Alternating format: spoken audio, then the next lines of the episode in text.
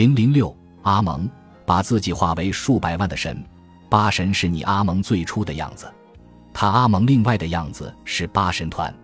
阿蒙大颂歌，上文提及的八位原始神明之一的阿蒙，到公元前一千二百年，在埃及的国家宗教中获得了至高无上的地位，以致赫尔摩波利斯的八神团在此时被看作阿蒙那伟大的不可见力量的最初发展阶段。埃及人把阿蒙描绘成蓝皮肤男子，他头戴插着两根长长羽毛的王冠，他的头衔“伟大的鸣叫者”表明他与鹅的关系。后者在时间开始的时候，用他的鸣叫声打破了寂静。阿蒙也被描绘成一头公羊，丰饶的象征。尽管阿蒙的神圣妻子通常被说成是穆特，但是作为努恩的原始力量之一的阿蒙，其配偶为阿蒙涅特。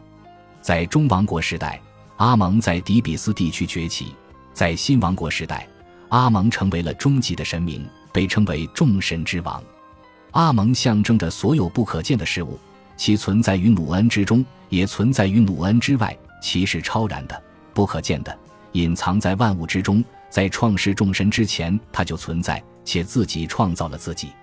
他把自己的体液与他自己的身体结合，独自产下了他的卵。我们还被告知，他是使他自己最终达至完满的创造者，甚至诸神都不知道他的真实特性。他阿蒙。隐身于诸神之外，无人知道他的特性。他比天要遥远，比杜阿特死后的地方要深邃。没有神明见过他真正的相貌，通过铭文无法洞悉其游行时的形象。没有神明能准确证实谁是他。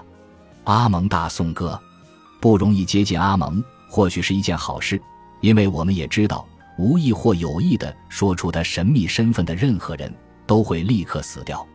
在努恩之中，同时也在努恩之外的终极的隐身神明阿蒙决定创造世界。在寂静之中，他开了口。当世界一片死寂的时候，他开始大喊，他的喊声回荡着，而他没有再次呼喊。这样，他造就事物，使事物存续。阿蒙大颂歌。根据底比斯神学，阿蒙的妻子是穆特女神。埃及人多将她描绘为人形。但是有时也会描绘成一只母狮子，穆特是一个神圣的女法老，是母亲女神，因而埃及人将其刻画为头戴上下埃及的双冠和秃鹫头饰的女神。阿蒙、穆特与他们的儿子孔苏一起形成了三连神。